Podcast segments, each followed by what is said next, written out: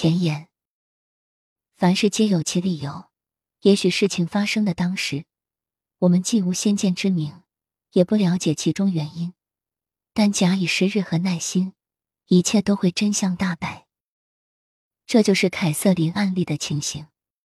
我初见他时是一九八二年，他二十七岁。他因焦虑、恐惧和痛苦的侵扰，终于踏进我办公室寻求帮助。虽然这些症状自他幼时起就如影随形的跟着他，但近来却更加恶化。他因每一天都觉得情绪麻木，无法正常作息，而处在一种低潮、沮丧的状况。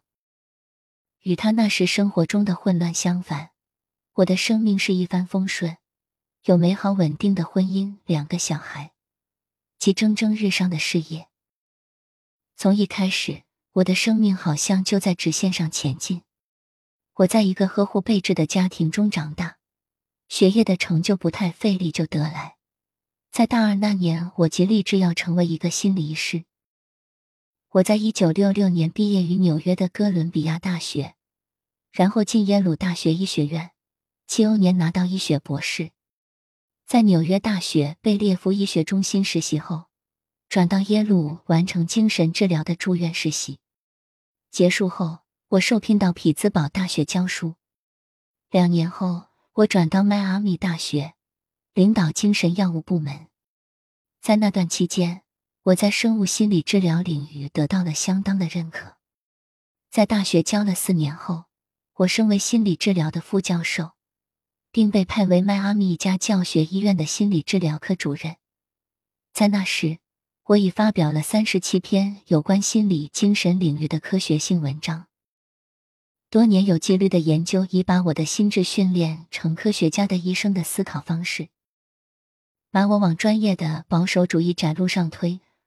我不想念任何不能以传统科学方法证明的事物。我知道全国各主要大学都有灵学的研究在进行，但没有引起我的注意。那些对我都太遥不可及。然后我遇到了凯瑟琳，花了十八个月的时间做传统心理治疗，想克服他的症状。当一无所获时，我尝试用催眠法。在一连串的催眠治疗状态下，凯瑟琳记得了引发她症状的前世回忆。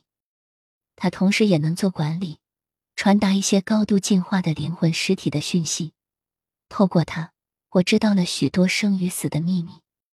在短短几个月内，他的症状消息了，过得比以前更快乐、更平静。我的背景中，对这种情况简直一无所知。当讯息一点点的揭露出来，我感到全然讶异。我对于眼前发生的事，并没有一个科学的解释，它不是人类心智可以了解的，而且远远超过我们想象的范围。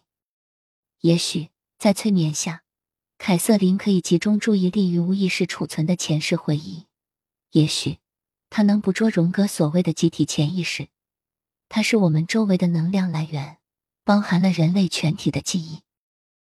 科学家开始找寻这些答案。我们作为社会的一份子，在这些研究中都可大大受益。它将解开我们心智、灵魂、死亡延续的生命种种谜团，其前世经验对我们今生行为的影响。显然的，其见很多，尤其是在神学、视学、心理治疗和医药的领域。无论如何，这方面的科学研究才刚萌芽，步调很慢。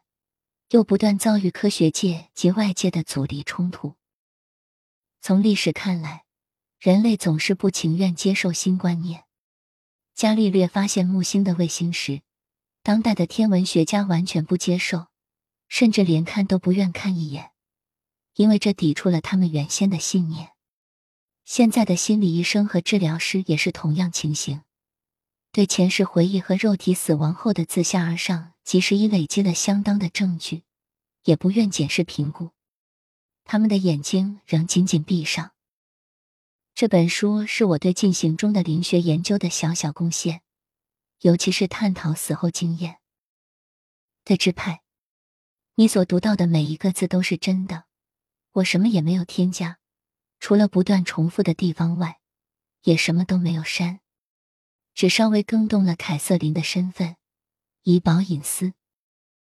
我花了四年来写这本书，花了四年才鼓足勇气，甘冒专业的风险透露这些不正统的讯息。某晚我在洗澡时，突然觉得非把它写下来不可。我有种强烈的感觉，时候到了，我不该再隐藏这些东西。我所得到的照本意就是要与人分享，而不是据为己有。从凯瑟琳而来的知识，现在该借由我传出去。最好的结果就是让大家都了解我所知道的不朽和生命的真意。我从浴室冲出来，到书桌前坐定，望着那一叠凯瑟琳催眠的袋子。在清晨的曙光中，我想起在我少年时去世的匈牙利祖父。每当我告诉他不敢冒险时，他总会慈爱的重复那句他最喜欢的英文口头语。管他去吧。